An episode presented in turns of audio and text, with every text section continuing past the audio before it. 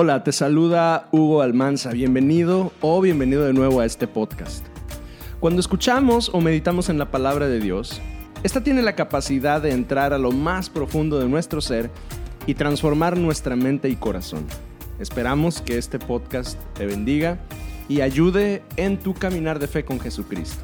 Por favor, al final de este episodio, comunícate conmigo a través de Twitter o Instagram con el usuario arroba Almanza y si vives cerca de Guadalupe, Nuevo León, nos encantaría que seas parte de la familia de Coinonía Cristiana. Búscanos en Facebook y permítenos estar en contacto contigo.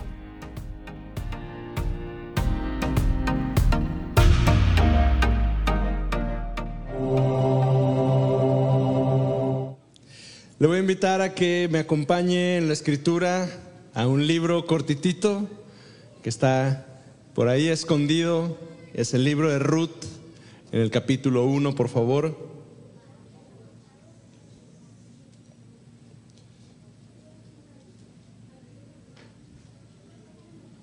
Mi mensaje de hoy lo titulé Virtuosa a través de los procesos.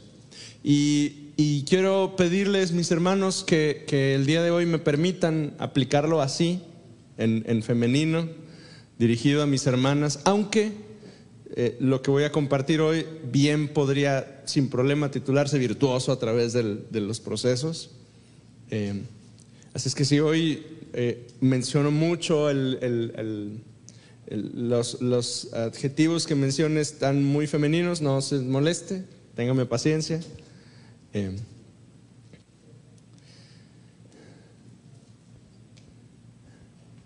El libro de Ruth en el capítulo 1, en el versículo 1 dice, estoy leyendo hoy en la nueva traducción viviente, en los días en que los jueces gobernaban Israel, un hambre severa azotó la tierra y por eso un hombre de Belén de Judá dejó su casa y se fue a vivir a la tierra de Moab junto con su esposa y sus dos hijos. El hombre se llamaba Elimelech y el nombre de su esposa era Noemí. Qué bonito nombre. Y sus dos hijos se llamaban Mahlón y Kelión. Eran efrateos de Belén, en la tierra de Judá. Así que cuando llegaron a Moab se establecieron allí. Tiempo después murió Elimelech y Noemí quedó sola con sus dos hijos. Ellos se casaron con mujeres moabitas. Uno se casó con una mujer llamada Orfa y el otro con una mujer llamada Ruth. Pero unos diez años después, Murieron tanto Majlón como Kelión. Entonces Noemí quedó sola, sin sus dos hijos y sin su esposo. Incline su rostro y oremos juntos hoy. Señor, eres muy bueno y te damos muchas gracias en esta tarde, porque por tu misericordia estamos reunidos hoy junto con nuestros hermanos y podemos abrir la escritura y en ella encontrar tu consejo. Habla, Señor, a nuestro corazón y ayúdanos, Señor, en este día. En el nombre de Jesús. Aleluya. Amén. No me pregunte por qué, pero parece, parece que a la luz de la evidencia bíblica, la mayoría de las grandes obras que Dios hace inician justo en un momento de tribulación. Y justo es lo que estamos viendo en este eh, pasaje, en este libro de la Biblia, en Ruth. Movidos por las circunstancias, Elimelech, Noemí y sus dos hijos se van de su ciudad, se convierten en migrantes que se van a otro país buscando el bienestar. Salen de Belén, su ciudad es Belén, un pueblito chiquitito, nada significativo. De hecho, seguiría en el anonimato si no fuera porque Jesús nació ahí. Y, Belén, que curiosamente significa casa de pan, se queda sin pan. Y, obliga eh, a Elimelech y su esposa, y seguramente a unos cuantos más, a irse de ahí, buscando prosperar y durante un tiempo esto funciona. Es decir, se van y se establecen en Moab, una nación cercana, pero fuera del territorio de su país. Y durante un tiempo la cosa funciona. Prosperan, sus hijos crecen. En algún momento la mujer se queda viuda, pero no es un problema, bueno, es, un problema, ¿por qué? Porque queda sin su compañero de vida. Pero no es un problema porque al final aún tiene a sus dos hijos, su sustento, su Maclón y su Kelión. Pronto sus hijos, como, como es la expectativa de los papás, se casan, encuentran mujer y se comprometen y se casan. Y, y, y, en medio de una crisis, ellos se van de Israel, no hay comida, hasta que las cosas en Moab dejan de funcionar. Eh, eh, no solo se queda viuda, sino que eventualmente hasta sus dos hijos fallecen. La viudez, esa, esa palabra tan atemorizante para, para muchos, para muchas. Ese momento de vida que, que llega a veces de manera repentina y, golpea al corazón de la mujer y del hombre. Pues la viudez golpeó la casa de, de Noemí y su viejo y sus hijos mueren. Y ahora no hay solo una mujer viuda, hay tres mujeres desamparadas. Noemí, Orfa y Ruth. Imagine un minuto lo que estaban viviendo esas mujeres en ese momento duelo, tristeza, dolor, pérdida, pero especialmente abandono. La viudez, al final del día, la viudez en el Antiguo Testamento era terrible. La mujer prácticamente dejaba de existir. Porque la costumbre de ese tiempo dictaba que una mujer no podía tener tierras, no podía poseer tierras, no podía hacer negocios. Las propiedades eran de los hombres. Ellas ahora estaban desvalidas. Las mujeres que nos llega a presentar el Antiguo Testamento como Débora, por ejemplo, dice, ella era una mujer que estaba casada, que su marido se, sentaba a las puertas de la ciudad y por eso ella tenía el respeto, pero, pero ahora en este caso el marido ya no está y ella pierde su posición. Versículo 6.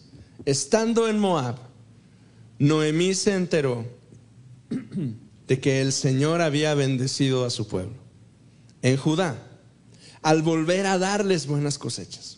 Entonces Noemí y sus nueras se prepararon para salir a Moab y regresar a su tierra natal. Sin embargo, ya puestas en camino, Noemí les dijo a sus dos nueras, Vuelva cada una a la casa de su madre y que el Señor la recompense por la bondad que mostraron a sus esposos y a mí. Verso 15. Mira, le dijo Noemí, tu cuñada regresó a su pueblo y a sus dioses, porque este, este diálogo genera una respuesta por parte de Orfa. Y Orfa dice, ahí te ves, yo me regreso con los míos. Pero el verso 15 dice, tu cuñada regresó a su pueblo y a sus dioses. Ruth, tú deberías hacer lo mismo. Pero Ruth le respondió, no me pidas que te deje y regrese a mi pueblo. A donde tú vayas, yo iré. Donde quiera que tú vivas, yo viviré. Tu pueblo será mi pueblo, tu Dios será mi Dios. Verso 17, donde tú mueras, allí moriré y allí me enterrarán. Que Dios me castigue severamente si permito que algo nos separe aparte de la muerte. Cuando Noemí vio que Ruth estaba decidida a irse con ella, no insistió más. Y así, estas dos mujeres, ajenas la una a la otra, no son de la misma nacionalidad, se conocen en algún otro lugar. Bien, Ruth pudo haber dicho, con permiso, ya me voy con los míos, pero estas dos, sin afiliación, sin parentesco, se convierten en familia, en una madre con su hija. Y regresan a Israel porque se dan cuenta que la bendición de Dios había vuelto. Quiero hacer un paréntesis aquí, porque la bendición de Dios es algo y casi que podríamos decir intangible. No nos damos cuenta de qué es. Si nos pidieran describir la bendición de Dios, ¿qué podemos decir? Porque, porque no son ceros en un cheque o en una cuenta, porque no son billetes guardados debajo del colchón. Simplemente es un estado en el cual una persona puede o no estar. Y la evidencia de que estás en la bendición de Dios se refleja en los resultados de tu vida. Esa es la bendición de Dios. A eso es a lo que tú y yo debemos aspirar, a mantenernos ahí, en ese lugar. Si pudiéramos describirlo de alguna manera, probablemente pudiéramos decir es como un paraguas. Estás debajo del paraguas y el sol y la lluvia no te van a tocar porque estás bajo la bendición de Dios. Pues de alguna manera Noemí distingue que ahora el lugar de bendición se encuentra allá, en Belén, en la casa de pan donde otra vez hay pan. El lugar de donde antes, hace algunos años, habían huido, pero que ahora se convierte en el lugar de bendición. Porque por alguna razón Dios trabaja de esa manera. Dios se mueve de tal forma que lugares que en algún momento fueron de dificultad y de dolor, de pronto Dios los, los transforma y se convierten en un lugar ahora de bendición. Antes no había, pero ahora la bendición volvió allá. Me recuerda lo que el Señor le dice a Moisés cuando se encuentra con él en medio del desierto. Y yo me pregunto, ¿cuántas veces habrá caminado Moisés por ese lugar? ¿Y cuántas veces habrá visto algún arbusto como ese? Pero ese día era distinto. No el lugar ni el arbusto, pero ahora Dios estaba en ese lugar. Y era tan distinto que el Señor mismo en voz audible le dice, quítate el calzado de tus pies. Y bien pudiera haber dicho, porque si me lo dicen a mí en medio de la nada en el desierto, yo diría, no hombre, tierra y quién sabe cuántas piedras hay ahí, me lastimo mis piecitos. Pero ese día Moisés responde y se quita el calzado de sus pies, porque cuando Dios está en un lugar, ahí está su bendición. Y puede que antes no haya estado, pero si ahí está ese día, ahí está la bendición de Dios. Y más vale que, que me alinee yo y que si es necesario me quite los, los zapatos, porque ese lugar es santo, porque donde Dios está, ahí está la bendición de Dios. Ellos regresan, regresan a ese lugar donde había escasez, pero ahora hay bendición. Porque con Dios no es tan importante el lugar como el proceso a través del cual Dios quiere llevarte. Los procesos para Dios son importantes. Proceso es el método de Dios para que tú y yo, sus hijos, crezcamos. Ahora, quienes han estado en la escuela recientemente o en algún momento de su vida, usted cuando usted estuvo en la universidad, usted llevó una tira de materias, ¿no es cierto? O estuvo en la preparatoria, hubo una tira de materias. O hizo una maestría y hay una, hay una lista de asignaturas, ¿verdad? Que usted tuvo que, que cubrir, ¿verdad? 16, 20, 50, cuantas sean necesarias. Eh, hay un documento que dice que hasta que usted pasa todas esas materias y las aprueba, y yo espero que las apruebe con una buena calificación, entonces usted finalmente gradúa. Las materias hacen crecer nuestro intelecto, nos llenan de información. Los procesos con Dios fortalecen nuestro carácter y nuestro corazón. Porque el Señor cuando trabaja con nosotros no está interesado solo en que nuestra mente, nuestro intelecto crezca y se llene de información. Está interesado en mi carácter. Dios está interesado en mi carácter, no solamente en mi intelecto. A menudo nos preguntamos, cuando, cuando hemos vivido un proceso de Dios, es decir, cuando hemos vivido una temporada a través de la cual Dios nos lleva y trabaja con nosotros, quienes hemos estado ahí sabemos que no son momentos sencillos, ¿o sí?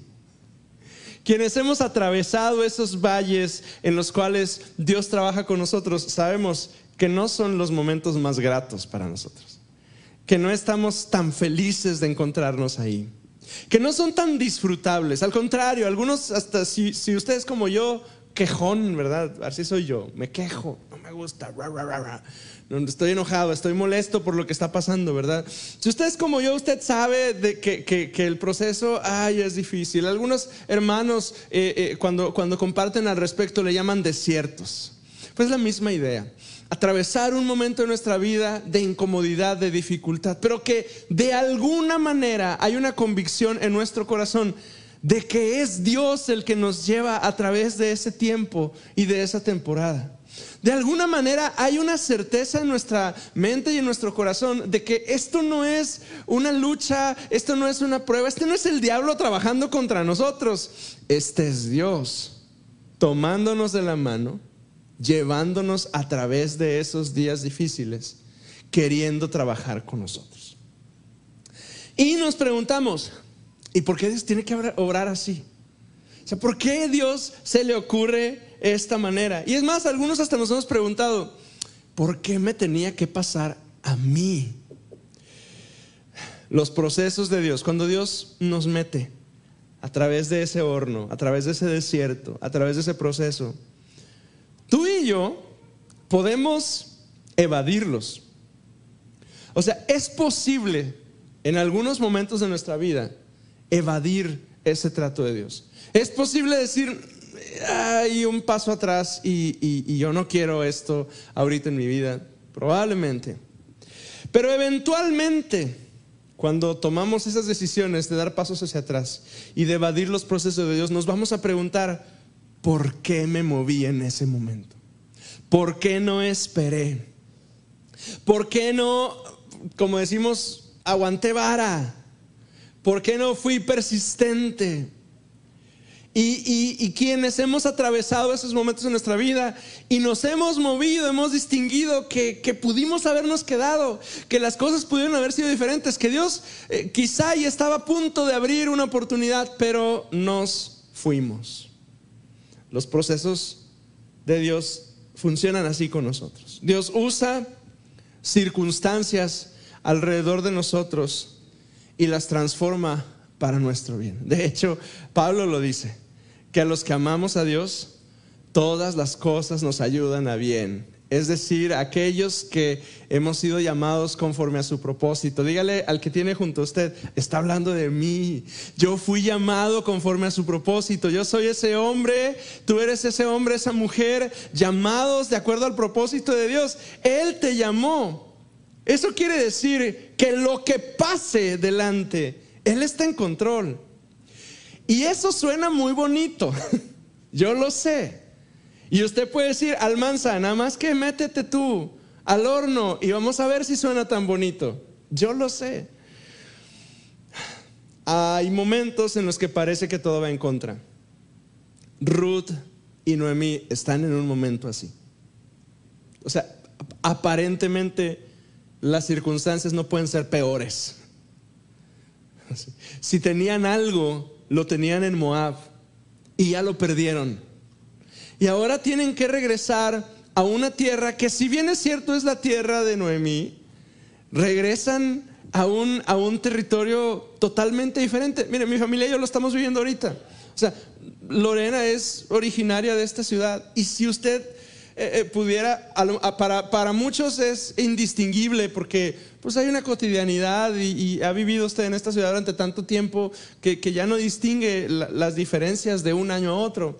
Pero si supiera usted qué diferente está la ciudad en siete años que no estuvimos. Es increíble. Ahora imagínese eh, estar muchos más años fuera, haberse ido y para irse haberse despojado de todo cuanto tenía y regresar, sí, a su tierra, pero ahora sin nada. Verso 19, de modo que las dos siguieron el viaje. Y cuando entraron a Belén, todo el pueblo, que es un pueblo chiquito, todo el pueblo se conmocionó por causa de su llegada. ¿De verdad es Noemí? Preguntaban las mujeres. Y ella decía, no me llamen Noemí, más bien llámenme Mara, porque el Todopoderoso me ha hecho la vida muy amarga, me fui llena, pero el Señor me ha traído a casa vacía. ¿Por qué llamarme Noemí cuando el Señor me ha hecho sufrir y el Todopoderoso ha enviado semejante tragedia sobre mí? Porque esta mujer está preguntándose, lo que nos preguntamos nosotros cuando estamos pasando eso. No entendemos lo que Dios quiere hacer, pero hay algo que sí podemos hacer usted y yo, y es tener dominio de nuestra respuesta. Porque en medio de la prueba, hermano, en medio del proceso, usted decide si usted quiere enfrentarlo con fe o si yo decido llenarme de amargura. Y, muchos de nosotros nos hemos llenado de amargura. Hemos culpado a todo mundo.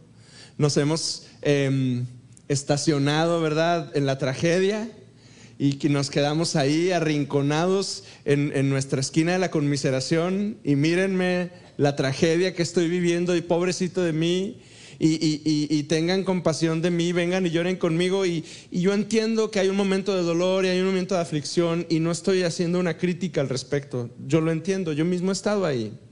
Pero hay un punto de mi vida en la que yo tengo que definir si sigo ahí atorado con dolor en la tragedia y permito que la amargura haga estragos y raíces en mi vida y dejo que esa amargura crezca y contamine mi corazón y el corazón de los que están alrededor de mí, porque eso es lo que sucede, o si enfrento la situación con fe. Porque nadie le dijo Mara, ella sola se puso Mara. Y, de ahí yo puedo concluir que la amargura es una decisión mía. Yo decido si me amargo, yo decido si avanzo en fe. Así que Noemí, verso 22, regresó a Moab, regresó de Moab, acompañada de su nuera Ruth, la joven moabita. Regresaron a Belén a fines de la primavera, al comienzo de la cosecha de cebada.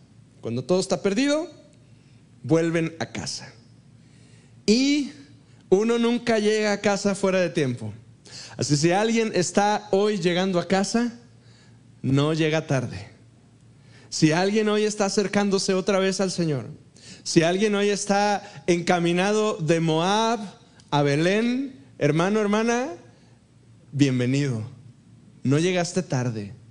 A lo mejor crees que llegaste tarde, a lo mejor piensas que desaprovechaste tantas cosas, a lo mejor dices como algún momento dije yo, ¿cómo no volví antes? ¿Cómo no me encaminé antes? ¿Cómo no cuidé esto antes? ¿Cómo no procuré?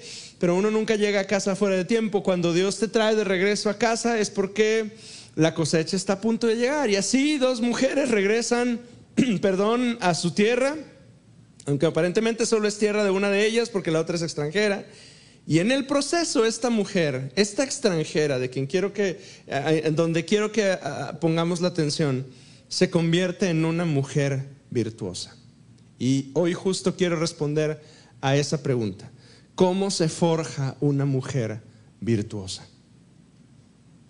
La primera virtud es, la primera la cosa, decisión que una mujer virtuosa toma es, ella decide ser diligente.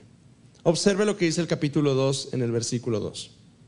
Un día, Ruth la Moabita le dijo a Noemí, déjame ir a los campos de cosecha a ver si alguien en su bondad me permite recoger las espigas de grano dejadas atrás.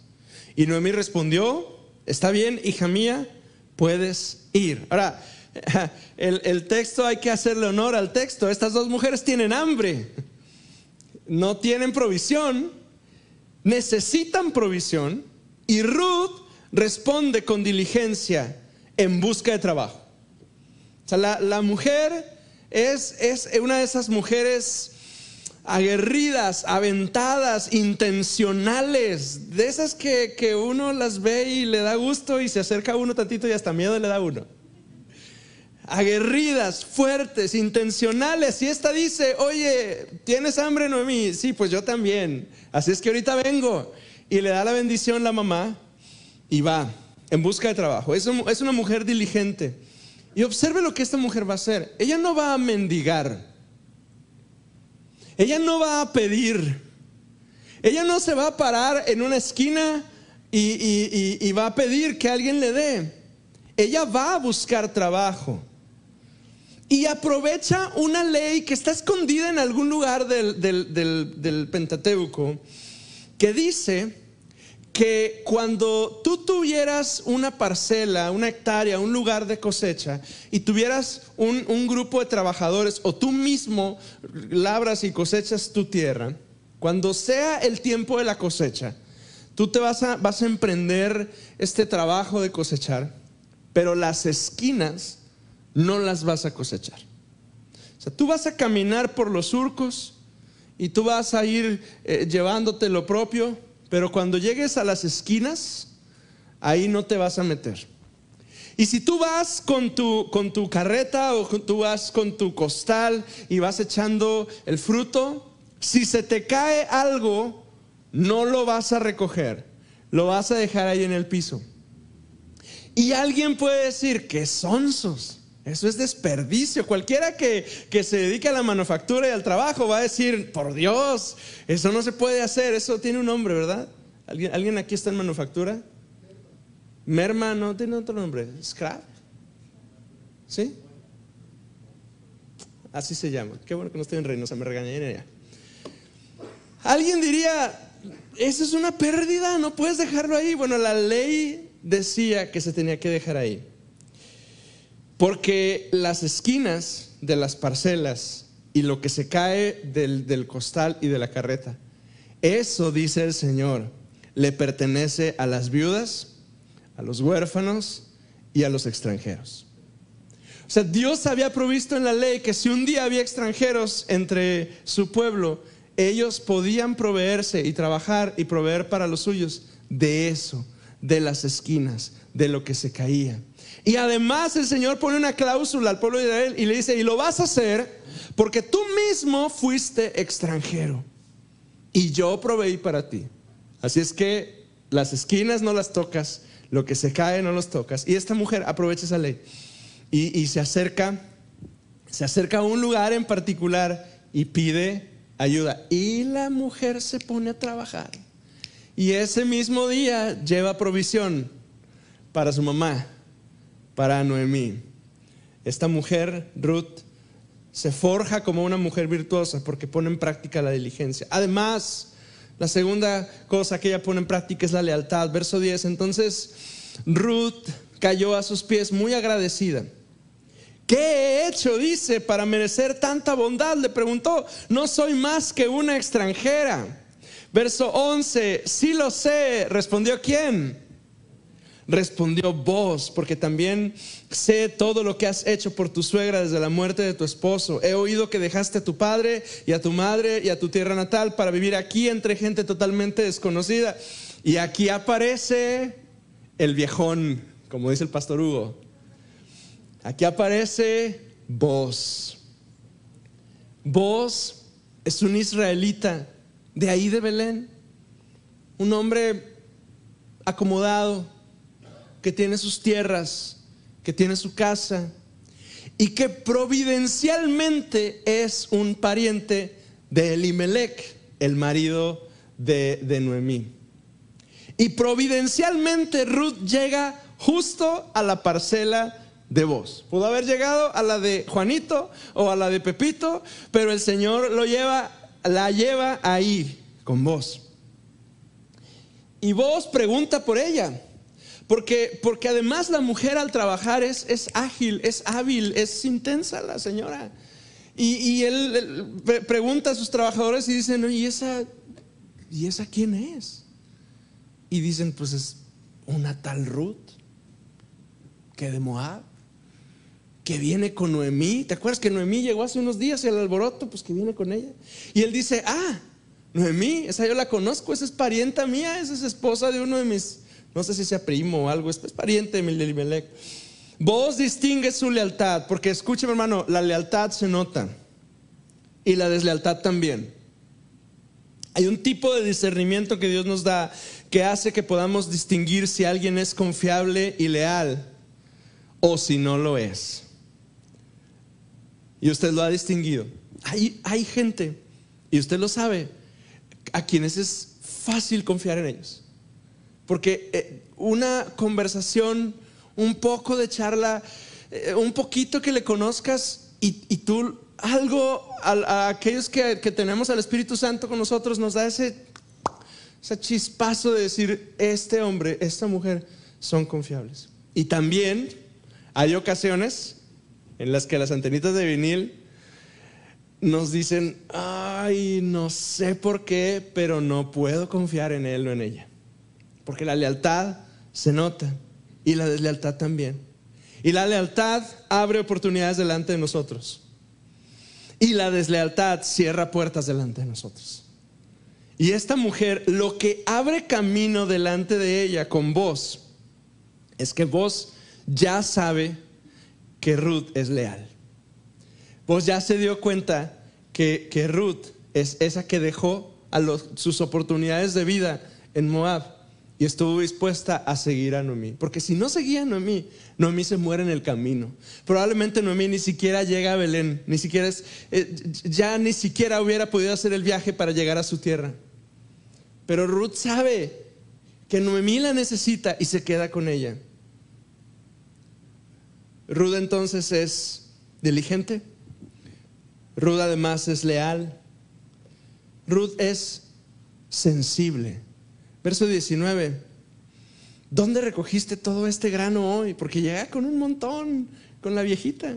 Preguntó Noemí, ¿dónde trabajaste? Que el Señor bendiga al que te ayudó. Entonces Ruth le contó a su suegra acerca del hombre en cuyo campo había trabajado y le dijo, el hombre con quien trabajé hoy se llama vos que el Señor lo bendiga, dice el verso 20. Le dijo Noemí a su nuera, nos muestra su bondad no solo a nosotras, sino que también a tu marido que murió. Ese hombre es uno de nuestros parientes más cercanos. Es uno de los redentores de nuestra familia. Y así se dan cuenta que Ruth está en el lugar correcto para trabajar. Porque esa palabra redención significa rescate. Porque resulta que hay otra ley escondida por ahí en algún lugar del Pentateuco, que dice que las propiedades, que la tierra es del Señor y que se la da a su pueblo, pero que después de cierto tiempo, si, si, si Jonathan eh, eh, tenía una propiedad y en algún momento tuvo una crisis y la tuvo que vender para poder salir de ese, de, de ese problema o de esa crisis, pasado un periodo de tiempo, esa tierra que se la había comprado a cualquiera de mis hermanos, se la tenía que regresar a Jonathan, porque la tierra es del Señor, no de ninguna persona. Y en algún momento, si Jonathan quería o intentaba recuperarla y no podía, su pariente más cercano podía acercarse y redimirla, para que la tierra no quedara en manos de alguien más y se quedara con la familia. Además, si en algún momento el dueño de la tierra fallecía y la tierra quedaba en manos de alguien más, esa tierra podía ser rescatada y quedar dentro de la familia. Y esa ley es la ley de la redención, del rescate. Solo un pariente lo podía hacer. Vaya conmigo al capítulo 4. Entonces, verso 9. Entonces vos le dijo a los ancianos y a la gente que estaban alrededor, porque él, él toma el reto. Y él, sabe que Él es el único que puede hacerlo. Y, además, en algún momento en la escena eh, hay un interés, no solo por la tierra y por hacer el bien, sino por la Ruth. Y entonces eh, eh, hay ahí un, trato ahí curioso y, y lea lo que dice. Entonces vos le dijo a los ancianos y a la gente que estaba alrededor, ustedes son testigos de que hoy le compré a Noemí toda la propiedad de Limelech, Kelión y Mahlón. Además, junto con la tierra, adquiría Ruth, la viuda moabita de Mahlón, para que sea mi esposa. De ese modo ella podrá tener un hijo para que el nombre de la familia de su difunto esposo continúe y herede aquí en su pueblo natal, la propiedad de su familia.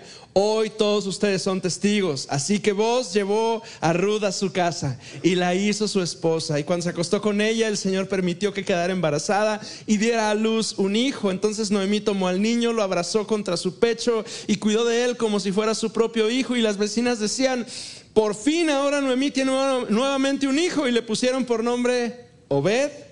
Él llegó a ser el padre de Isaí y abuelo de David. Mujer, cuando todo está perdido, Dios abre nuevos caminos delante de ti. Cuando todo está perdido, mujer, Él abre camino delante de ti. Y, Y yo sé que algunas de mis hermanas aquí incluso podrían, podrían testificar eso. Cuando todos abandonan, cuando ya nada funciona, cuando estás, como fue el caso de mi, de mi familia, cuando estás sola con un niño en una ciudad alejada de tu familia, el Señor no abandona. El Señor abre camino delante y presenta una oportunidad insignificantitita, un bendito folletito abajo de una puerta en una vecindad. Y llegas y lo ves. Y es Dios y su gracia que están dirigiéndote para que te acerques a Él.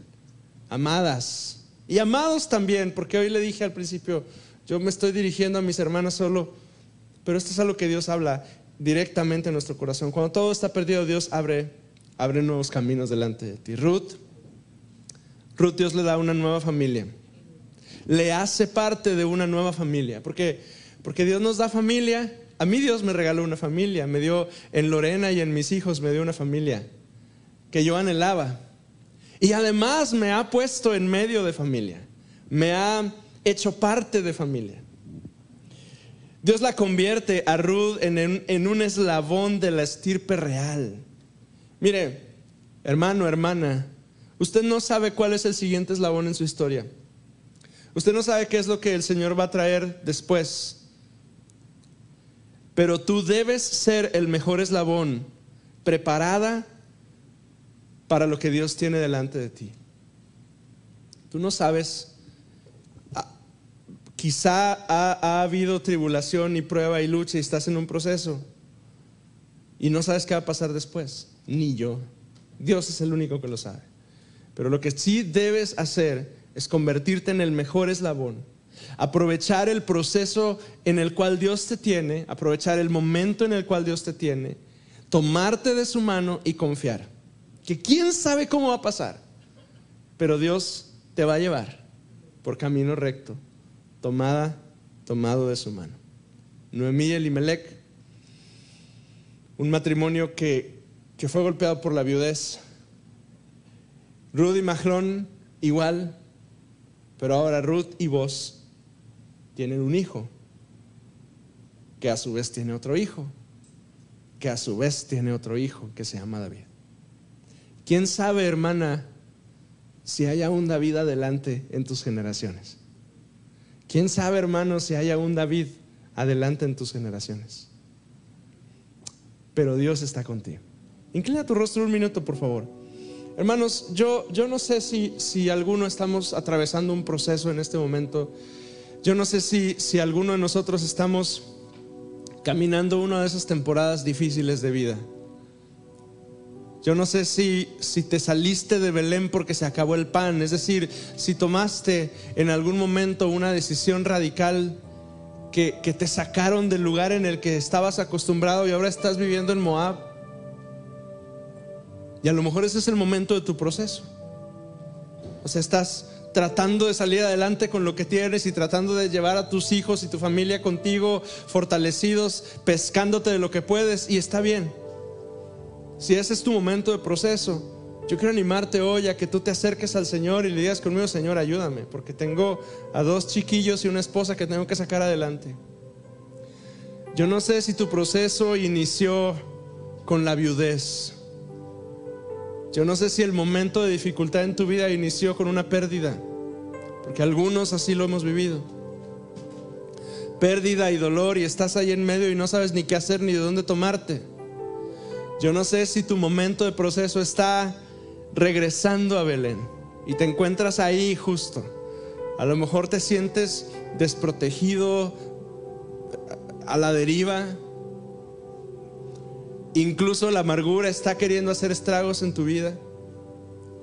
O quizá te encuentras ya en Belén a punto de tomar una oportunidad para, para trabajar en las esquinas de algún boss. Donde sea que te encuentres, amada, amado, estás en un proceso de Dios. Estás en un proceso de Dios. El Señor quiere trabajar en tu vida. El Señor quiere obrar en ti. no rehuses el trabajo de Dios. Si Dios está obrando, si Dios está trabajando, sé cuidadoso de no moverte. Sé sensible. Sé observador. Busca discernimiento y si no lo tienes, busca consejo con alguno de tus líderes y pídele que te ayude para distinguir en qué momento te encuentras. Y no te muevas de donde estás. Porque tú no sabes si en tus generaciones hay un David delante. Y si te mueves, no llega ese David. Pero si permaneces, la bendición de Dios va a estar contigo. Y yo sé que esas son palabras que suenan muy fáciles de decir y alguno aquí de mis hermanos está luchando y está diciendo, híjole, Hugo, nada más que tú no estás donde yo estoy, ni estás luchando lo que yo estoy luchando, ni estás enfrentando lo que yo estoy enfrentando. Y tienes razón. Pero lo que yo sí puedo hacer es decirte de parte del Señor que Él te tiene tomado de la mano y que si tú confías en Él, Él te va a sostener. ¿Cómo le va a hacer? No tengo ni idea. Así como no supe cómo me sostuvo a mí en los tiempos difíciles, en los cuales yo estuve a punto de querer dejar de pastorear y dedicarme a otra cosa. Pero el Señor me ha sostenido y te va a sostener a ti también. Señor, te damos gracias en esta tarde porque tú nos guías por sendas de paz. Porque en todo momento, Señor, nosotros podemos confiar que tú estás con nosotros. Dios, yo quiero rogarte por mis hermanos y mis hermanas hoy. Yo quiero pedirte, Señor, ayúdanos, Espíritu de Dios, tú que conoces lo profundo de nuestro corazón. Nada hay oculto delante de tus ojos, Señor. Tú ven y obras, Señor, en este momento en el corazón y en la vida de mis hermanos, Dios. Ayúdanos, Dios. Ayúdanos, Señor.